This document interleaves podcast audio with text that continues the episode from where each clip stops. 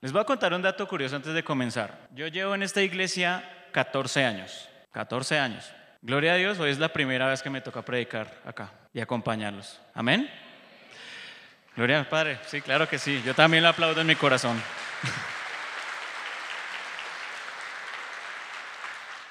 Vamos a hablar sobre la fábrica de dioses. Pero ¿qué será eso de la fábrica de dioses? Entonces, antes de ir a la palabra, los quiero poner en contexto. Nos vamos a ubicar en el libro de los reyes, más exactamente en el reinado de Acab. Amén. Entonces, no sé si ustedes se acuerdan del rey Acab, cuya esposa era Jezabel. De esa sí se acuerdan, ¿no? Muy querida ella. Ella es de quien casi todas las mamás quieren ponerle a la hija Jezabel Andrea, Jezabel Maritza.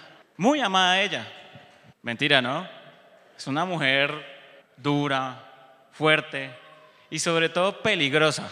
Amén. Esa vieja era más peligrosa que una balacera en un ascensor. O sea, de verdad, así de peligrosa era. Y en este contexto, esta señora se la tenía dedicada a los profetas del Dios verdadero, de Jehová. Y en ese contexto se ubica uno de los profetas más predicados también, el profeta Elías. Casi todos lo conocemos, es una porción de la Biblia consultada y predicada. Pero les quiero comentar algo sobre esto que es fuerte y que se va a referir precisamente al tema de los dioses falsos. Entonces vamos a la palabra Primera de Reyes 18, versículo 20. Para este versículo tomé la versión Nueva Traducción Viviente. Antes de leerla, hay una orden de Dios que le llega a Elías y le dice, vaya y háblele al rey Acab. Elías dice, listo. Y yo digo, mucho berraco Elías porque sabiendo que están matando profetas del verdadero Dios de Israel, se va, trata de ir al encuentro de Acab. Pero entonces Elías la hace bien. Va al mayordomo que se llama Abdías. La palabra dice que este mayordomo era temeroso de Jehová, era, era contrario a lo que era Acab y Jezabel. Y le sale encuentro a Elías, Abdías, y Abdías se le queja a Elías. Venga, hermano, ¿usted por qué me está buscando? No, que yo estoy bajo juramento, tengo que decirle la verdad al rey Acab. Y si él me pregunta por algún profeta, yo le tengo que decir la verdad. Y me va a matar a mí y de paso lo va a matar a usted. Y Elías, con toda la tranquilidad, entendiendo cuál era el verdadero Dios y entendiendo que el Señor le había hablado, le dice, Vesco, tranquilo, déjeme, yo lo encuentro, usted solo arrégleme la cita. Abdías se fue con un miedo impresionante a hablarle al rey Acab. Y yo me imagino que le digo, reycito, es que vi al profeta Elías y quiere verlo, pero no me va a matar todo. No, en serio, fue así. Y Acab le dijo, listo, yo me voy a encontrar con Elías. Ocurre ese encuentro y resulta que Elías muy valiente llega a la cita y Acab no comienza a quemar Elías, ¿cómo está hermano? No, por el contrario, Acab le dice, ah, usted es el que me está turbando al pueblo, ¿no? O sea, de una vez empezó a insultarlo, de una vez empezó a amenazarlo. Y aquí, Elías en vez de corrérsele y de, sentir miedo, ¿qué hace Elías? Y él le dice sencillo, si yo soy el que está alborotando al pueblo, si yo soy el que estoy llenando de engaño al pueblo, le tengo un reto. Vamos a hacer dos altares. Usted va a citar 400 profetas de acera y 450 profetas del Baal. Suman 850. Casi un ejército de profetas de dioses falsos. Y yo me voy solo. Ahí está. Me voy solo. Y aquí llegamos a la cita bíblica que dice lo siguiente. Entonces Acab convocó a todos los israelitas, a los profetas, al monte Carmelo. Elías se paró enfrente a ellos y dijo, ¿hasta cuándo seguirán indecisos, titubeando entre dos opiniones? Si el Señor es Dios, síganlo. Pero si Baal es el verdadero Dios, entonces síganlo a él. Sin embargo, la gente se mantenía en absoluto silencio. Elías advirtió a la gente, porque el propósito no era como tal retar al rey. El propósito de, Dios por medio de Elías fue que la gente entendiera cuál era el verdadero Dios. En ese momento, gracias a nuestra querida Jezabel, había una mano de profetas, altares por todo lado y por todo Israel que adoraban a los dioses fabricados por el hombre. E incluso muchos de esos dioses había sacrificios de niños, cosa que al Señor yo creo que le dolía más que a nada. La gente se mantenía en silencio, el pueblo de Israel se mantuvo en silencio porque Israel también tenía una fábrica de dioses. ¿Por qué? Porque tenían un rey que no había compartido las escrituras. Quiero decirles algo, la fábrica de dioses más grande es la ausencia de las escrituras, es la ausencia de la palabra de Dios. Amén. Usted a veces no se ha preguntado ¿por qué hay tanta gente que dice, es que yo sigo a Dios, pero a mi manera? Esa es como la vieja confiable para, para no ir a la iglesia, para no dejarse invitar, para no dejarse predicar. Es que yo sigo a Dios a mi manera. ¿Sí? Le pregunto yo. Y debería preguntárselo a ustedes, ¿sí? ¿A mi manera? O sea, a mi manera es que yo estoy fabricando mi propio Dios, básicamente, acomodado de acuerdo a mis pensamientos, de acuerdo a mi opinión, de acuerdo a mi forma de pensar, de acuerdo a lo que yo quiera y piense, con el verdadero Dios de Israel, con el verdadero Dios de Jacob, con el verdadero Dios de Elías. No pasa eso, no pasa eso, iglesia. Hay una frase de uno de los teólogos conocidos más grandes de la historia, que se llama John Wesley. John Wesley, todo lo que predicamos acá, uno de los precursores es John Wesley, hay otro que se llama Charles Spurgeon. Ellos lideraron un movimiento donde a las personas del año 1700 se les compartía la palabra de Dios porque en esos momentos todas las Biblias estaban en latín y nadie podía entenderlas, solo los sacerdotes. Entonces había un hilo de ignorancia muy grande causado por la iglesia tradicional. Entonces seguían a sus propios dioses. Construyeron dioses de madera, dioses de cualquier tipo de cosa. Y lo seguía y había un ánimo de perdición en la iglesia. Durante mucho tiempo hubo oscurantismo de la palabra de Dios. Todo por la ausencia y el desconocimiento de las escrituras. Entonces dice, este teólogo dice, el conocimiento de las escrituras es clave para entender la verdad y evitar la adoración de dioses falsos. Al pueblo de Israel le pasaba lo mismo, le pasaba exactamente lo mismo. Y al pueblo de Israel, estando Dios, estando sus profetas, el pueblo de Israel comenzó a adorar dioses falsos. Duro, ¿no? Cierre sus ojos un momento y quiero que haga una introspección. Simplemente piense cuántas veces usted en su mente ha pensado algo de Dios que no lo caracteriza. Ahora abra sus ojos. Por la ignorancia del Padre, muchas veces nosotros hacemos oraciones que el Señor no nos ha hecho que hagamos. Entonces es por eso que muchas veces las personas dicen, ah, yo pido justicia, le voy a pedir a justicia al Señor. El problema es que el Señor aplica justicia para ellos y también para nosotros. Amén, porque Él es justo. Amén. Muchas veces cuando hacemos este tipo de oraciones, nosotros consideramos que somos perfectos, unos berracos. Somos la machera china. Y yo les digo, somos hijos de Dios, claro, pero tenemos errores. Tendemos a caer en idolatría, tendemos a caer en religiosidad, tendemos a tener hábitos ocultos. Muchos de los papás que están acá son uno en la iglesia y otro en la casa. Son uno que, oh, aleluya, varón de Dios. Pero en la casa, si uno sigue al verdadero Dios, va a ser uno en la iglesia, uno en el trabajo, uno en la casa. ¿Por qué? Porque Dios está con esa persona. Porque el Espíritu Santo obra en esa persona. Si alguna vez, y esto es algo que nos pasa mucho, usted abre las escrituras y no las entiende, pídale al Espíritu revelación. Se lo aseguro que funciona. El Espíritu Santo da revelación de pecado, justicia y juicio y además de paso de su palabra. Es necesario que la iglesia conozca las escrituras, porque el Dios verdadero es el Dios de las escrituras. Amén. Dale un aplauso al Señor por sus escrituras. Amén.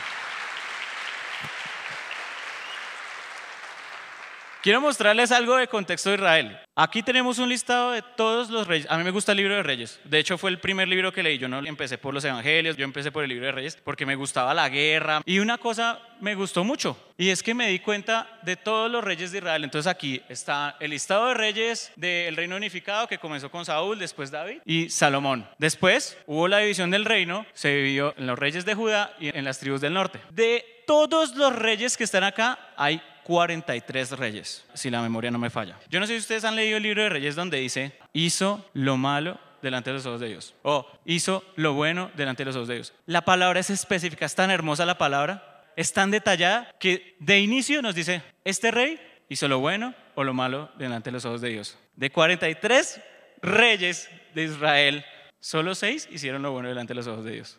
Solo seis. Ahí dejé a Salomón como...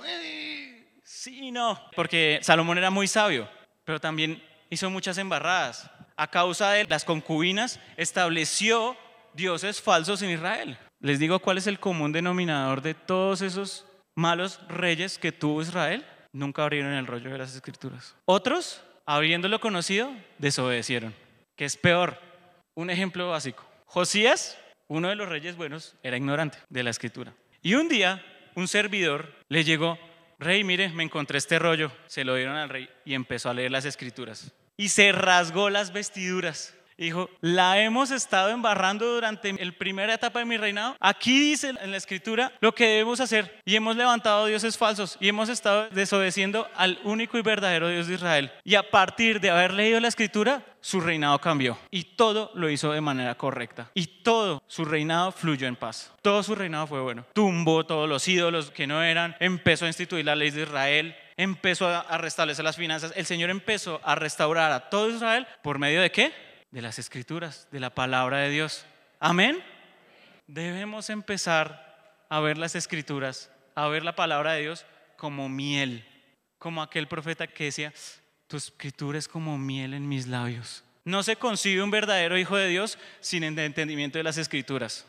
Hasta el viejo Sata conoce las escrituras. Trató de manipular a Jesús con las escrituras y Jesús se la volteó con las mismas escrituras. Jesús era muy bonito. Jesús reconocía porque él había estado desde el principio cuando habían sido escritas. Y a mí esto sí me conmueve en mi corazón y hace que arda, porque muchas veces nos olvidamos de que hacemos las cosas por un hábito. Venimos a la iglesia, nos levantamos y, Señor, vamos a nuestro trabajo, nos acostamos y así vivimos todos los días de nuestra vida, esperamos el domingo, volvemos al lunes, trabajamos, pero no tenemos ese momento especial donde la palabra del Señor es revelada a nuestra vida. Cuando leemos, así como el rey Josías, se ilumina nuestros ojos, cambia nuestro parecer, el Espíritu Santo empieza a orar y hay cosas que pasan ahí. Y a partir de esa revelación empezamos a derribar dioses falsos. Se derriba el odio que tenía esa persona. Se derriba tal vez ese ídolo que yo tenía por ahí. Muchas veces es el trabajo. El trabajo es bueno, pero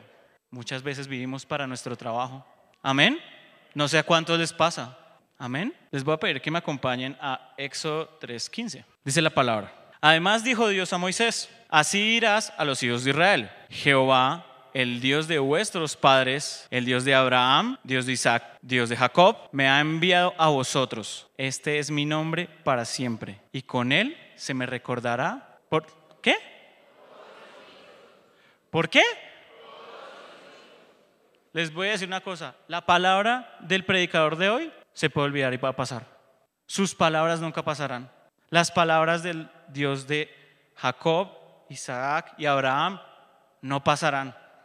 Les voy a contar tres cosas que fabrican dioses en nuestra vida y el por qué el pueblo en ese contexto estaba perdido, pero perdido. La primera, como ya les había hecho, no había acceso a las escrituras. La segunda era porque la palabra de Dios se pasaba de generación por tradición oral. Entonces, toda persona que era judía o del pueblo de Israel, se le transmitía la palabra por medio de sus papás. Y así, y así, y así. Y así mantenían, de acuerdo a la tradición oral, porque no todo el mundo tenía acceso a los rollos. Entonces, aprendieron a desarrollar el dicho, el Dios de Abraham, Isaac y Jacob, por esa tradición oral. Y en este momento yo les digo, ustedes, padres de familia, abuelos, responsables de hijos, primos y familiares, amigos, le han transmitido ese amor por Dios, por el Dios de Abraham, por el Dios de Isaac, por el Dios de Jacob, a sus hijos, a su familia, porque les digo una cosa, es una obligación, es mandatorio. El primer ministerio que tenemos como personas que ya estamos grandes y tenemos hijos es transmitir la palabra a su generación, a la siguiente generación. Yo les digo algo y les quiero poner esta tarea. De verdad, a los papás, ustedes que son responsables, ustedes que son el sacerdote del hogar, y a las mamás, papás y mamás, tengan momentos de intimidad con Dios, pero con sus hijos. Núcleo familiar. Tomen momentos específicos para decir, no sé, una hora específica, cójanlos de las manos, mijos, vamos a orar y vamos a buscar a Dios. Se los garantizo, pueden venir a remanentes, pero el Evangelio, el Evangelio se transmite en la casa. Amén. Y les tengo una palabra que lo prueba, de hecho. Ya ahorita voy, allá. Somos responsables de transmitir el Evangelio. Somos responsables de conocer el Evangelio. Estas personas de este contexto no tenían acceso a los rollos. Nosotros podemos conseguirnos una Biblia por una módica suma y leerla. Y muchas veces esperamos hasta el domingo para que el pastor o el predicador nos dé una palabra, pero por nosotros mismos no somos capaces de buscarla. Y tenemos que tener ese ejercicio, porque eso se trata la voluntad del Padre. Y por medio de la palabra, por medio de las escrituras es que se conoce al Padre. Amén. Otra fábrica de dioses es que no había altares para Jehová, solo para los dioses de Jezabel. Imagínese usted no tener dónde congregarse en este momento, que esta iglesia no existiera y que usted no tuviera ningún medio para que le fuera predicada la palabra de usted. Por eso el Señor instituyó las iglesias, porque sabía que si no había altares, lugares de comunión, congregaciones, más que iglesias, congregaciones, no iba a ver cómo las personas se enteraran de la palabra de Dios. No iba a ver cómo se comunicaran las buenas nuevas. Por eso, cuando el Señor deja su Espíritu Santo, le da la tarea a los apóstoles de ir y predicar. ¿Dónde se viene a ver como tal la concepción de iglesia primitiva? En Pablo. Porque Pablo, a pesar de que era un poco asesino de cristianos, el Señor sabía que Pablo conocía las escrituras. Y de ahí vemos la cantidad de libros y cartas de Pablo que constituyen gran parte del Nuevo Testamento. Amén. Por eso es tan importante conocer la palabra. Por eso es tan importante que entendamos el valor de la palabra de Dios. Por eso es tan importante que entendamos el valor de las escrituras. Porque si no, en nuestras mentes y nuestras familias, en nuestros corazones e incluso en algunas iglesias, por el desconocimiento de las escrituras, el Dios es el dinero. Y por eso existe el Evangelio de la Prosperidad. Es momento de despertar, iglesia. Yo le doy la gloria a Dios porque Él nos dejó las escrituras de verdad. Son tan hermosas y yo creo que debemos aprender a cogerles ese amor, ese cariño, ese respeto, esa miel que constituye la palabra de Dios. Debemos aprender, iglesia. Amén. Y finalmente, hay algo que les quiero transmitir.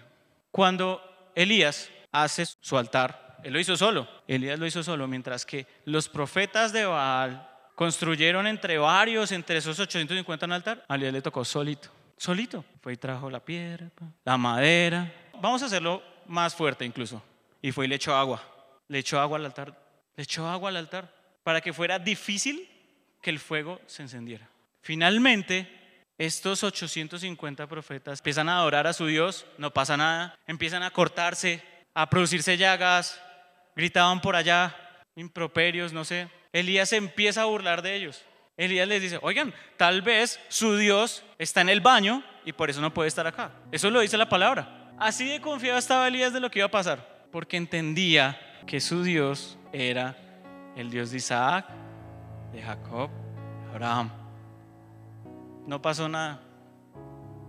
Esos falsos dioses, esa fábrica de dioses que había creado Jezabel, no pasó nada.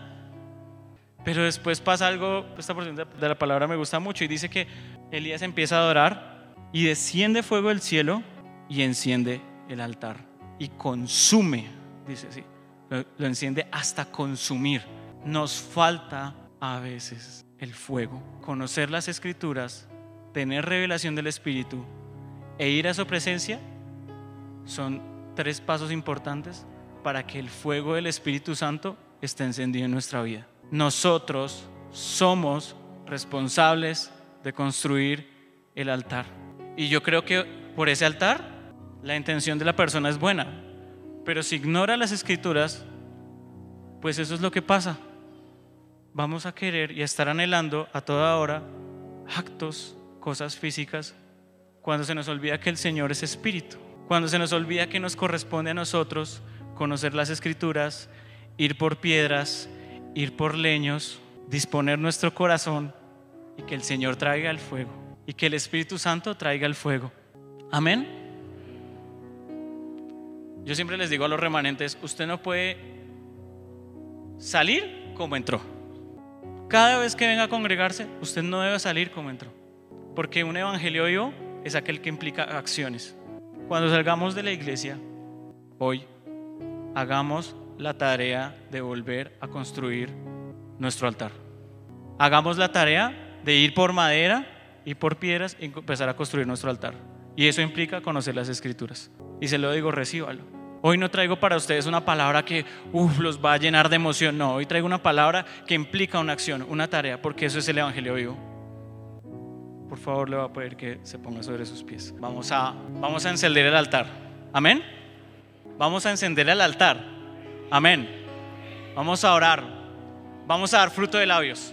Vamos a, a decirle al Espíritu Santo, y esa va a ser mi oración hoy, que el Espíritu Santo sea trayendo revelación a su mente y a su espíritu. Esa va a ser nuestra oración de hoy. Y vamos a encender el altar. Padre Dios, gracias porque nos trajiste aquí, Señor. Gracias por esta nueva oportunidad, Señor, para volver a encender el fuego. Padre Dios, te pido en esta hora que seas tú haciendo tu obra, Espíritu Santo. Que tomes los corazones de cada uno de los que estamos aquí reunidos, porque dentro de todo, Padre, venimos a buscarte. Venimos a buscarte, Espíritu Santo. Entre todas las cosas, venimos a buscarte. Y queremos, por medio de tu palabra, decirte, Dios, te necesitamos. Te necesitamos, Espíritu Santo. Te necesitamos, Espíritu Santo. Dígale usted ahí, te necesitamos. Te necesitamos, Señor. Al instante el fuego del Señor cayó del cielo y consumió al toro, la leña, las piedras y el polvo, hasta lamió el agua de la zanja. Cuando la gente vio esto, todos cayeron rostro en tierra y exclamaron, el Señor es Dios. Sí, el Señor es Dios. Declare conmigo, el Señor es mi Señor. El verdadero Dios es mi Señor. El Dios de Abraham, el Dios de Isaac, el Dios de Jacob es mi Señor. Aquel que vino, se sacrificó por mí y murió en una cruz por mis pecados es mi Señor, el único y verdadero Dios. Señor, hoy declaramos tu señorío sobre este lugar. Declaramos tu señorío sobre esta iglesia. Declaramos que eres el único Dios. Hoy queremos restablecer, queremos restablecer Queremos restablecer, queremos restablecer el altar, Espíritu Santo. Queremos que el fuego sea encendido. Queremos que tu Espíritu Santo enciendas el fuego en cada uno de nosotros, mujeres, hombres, niños, jóvenes, todos, salir de esta iglesia con el fuego encendido, con el fuego encendido, con el fuego de tu presencia, Espíritu Santo. Queremos discernir tus escrituras, traer revelación, Padre Dios. Te pido que traigas revelación sobre cada persona que está ahí de tus escrituras, Señor. Y si no hay revelación, que haya pastores líderes que puedan instruir sobre la palabra, que puedan traer pastores, que puedan líderes y maestros que puedan entender, discernir y transmitir la palabra, la verdadera palabra del Dios vivo. Señor, hoy te ponemos nuestra vida en tus manos. No quiero salir como entré. Quiero que el fuego sea restablecido. Enciende el fuego. Me acerqué y permanecí y tu mirada me consumió. Dile, yo soy todo tuyo. Yo soy todo tuyo. Me acerqué y permanecí y tu mirada me consumió. Yo soy todo tuyo me acerqué y permanecí y tu mirada me consumió. Yo soy todo, una vez más la iglesia, me acerqué, me acerqué y permanecí y tu mirada me consumió. Yo soy todo tuyo, el fuego de tus ojos me hizo enamorarme más. Dile el fuego, el fuego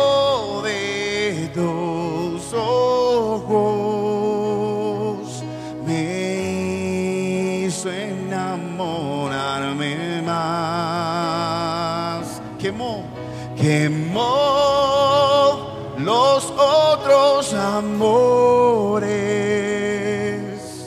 Quemó los otros amores. Has quemado todo ídolo en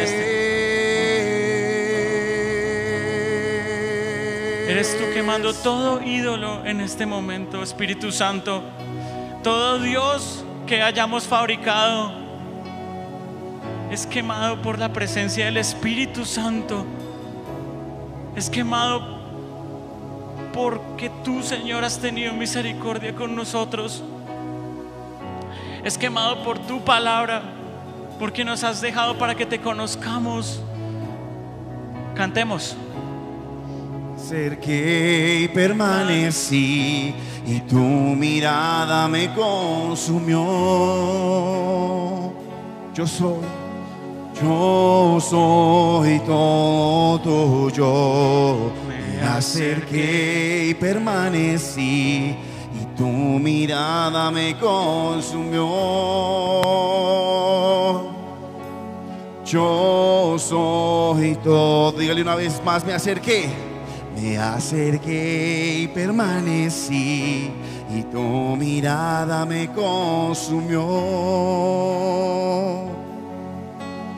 Yo soy todo el fuego, el fuego de tus ojos me hizo enamorarme más, me hizo enamorarme más. El fuego, iglesia, el fuego de tus ojos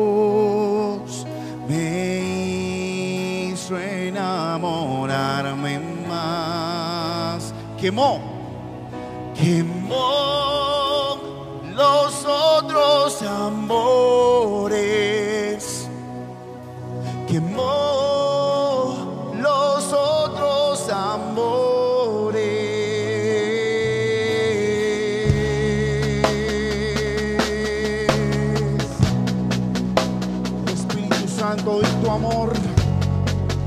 cualquier cosa en nuestra vida y te pone en primer lugar, Señor. Levanta tus manos, iglesia.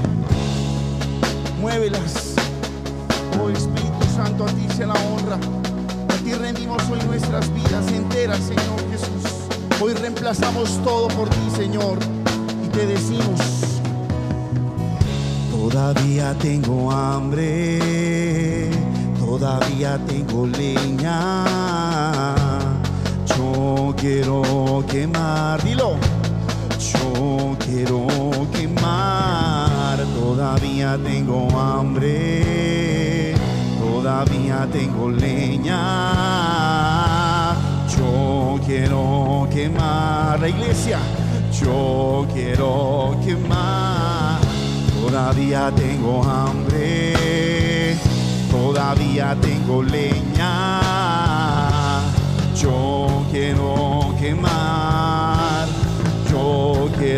Quiero,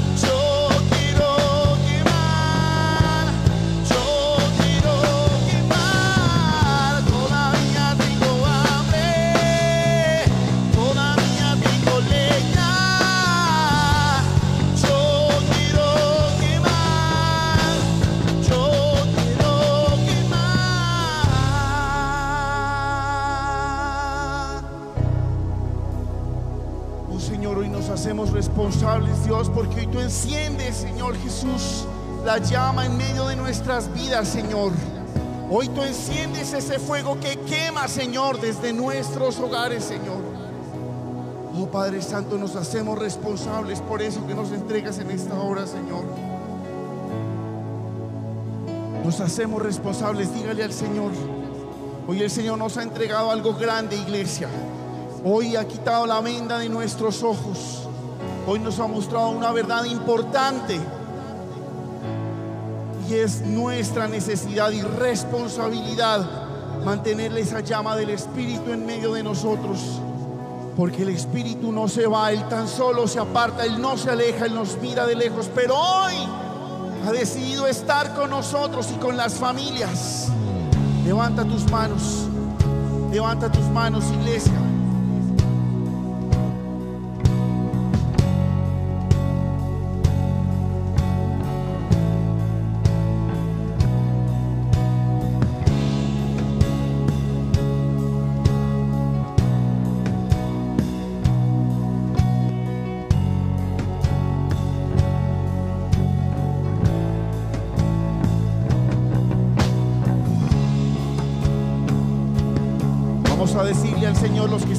Este lugar, todavía, Señor, aún tengo hambre de ti, Señor.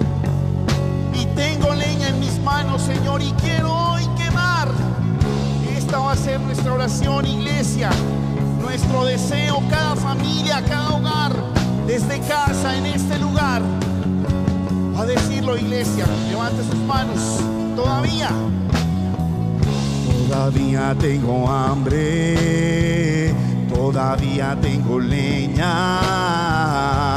Yo quiero quemar, yo quiero quemar. Todavía tengo hambre, todavía tengo leña. Yo quiero quemar, yo quiero quemar. Mientras que los instrumentos suenan, Señor Jesús. Queremos, Señor, hacer responsables hoy por tu fuego, Dios, que has puesto en medio de nosotros. Derriba, Espíritu Santo, cualquier Dios en medio de nuestras vidas, Señor, que hayamos levantado con argumentos, Jesús. Oh Señor, destruye, Padre Santo, Espíritu de Dios. Hoy queremos declarar que tú eres el Señor Jesús. Hoy declaramos, Señor, como dice tu palabra, Señor, porque nuestro Dios es fuego consumidor. Nuestro Dios es fuego consumidor. ¿Cuántos dicen amén? Todavía, todavía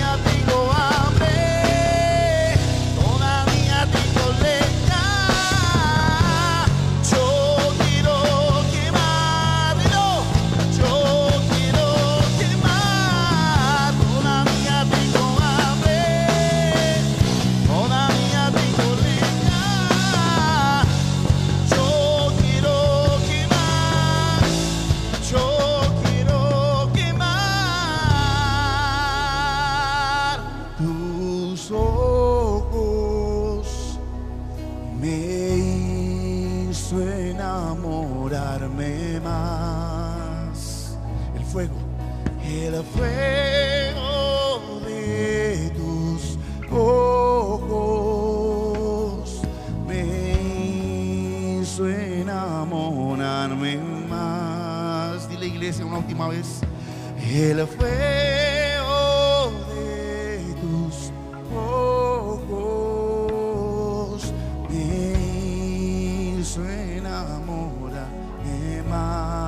Señor, es el fuego de tus ojos, el fuego de tu presencia, Señor, y el calor de tu espíritu que hoy hace un altar en medio de nuestras vidas únicamente para ti, Señor.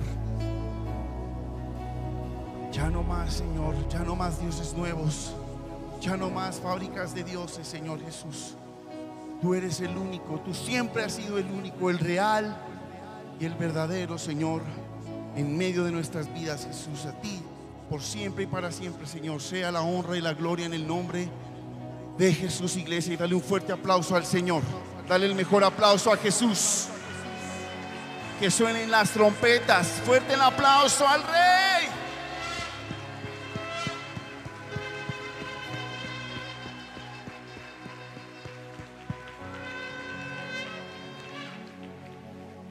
¿Cuál es la tarea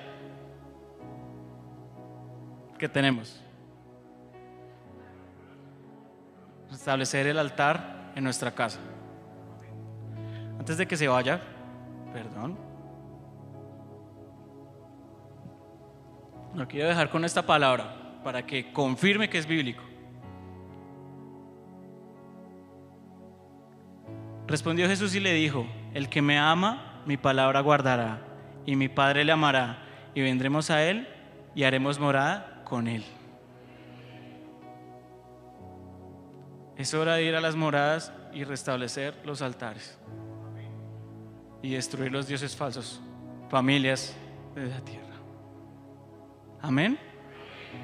¿Alguien vino por primera vez a este lugar? No sé si... Ah, por allá hay personas. Por favor, le voy a pedir que se acerque.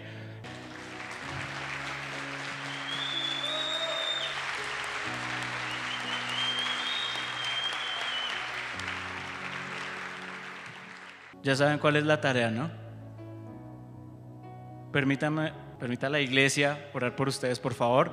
Acérquense un poquito. Padre, gracias por estas dos personas que nos acompañan por primera vez hoy en esta congregación. No sé si ya te conocen, Padre Dios, pero te pido, Señor, que hagas tu obra en ellas. Padre bendito, queremos que estas personas te conozcan, Señor. Y te pido que les hables y que sus vidas sean cambiadas a causa de tu Espíritu Santo. Te doy gracias por estas dos personas nuevas que nos acompañan hoy. Bendigo sus caminos y las familias que ellos representan. Bendigo esta chiquita que está acá y te pido que seas tú desde ya haciendo tu obra en ella y que su vida sea dirigida por ti. En el nombre de Jesús. Amén.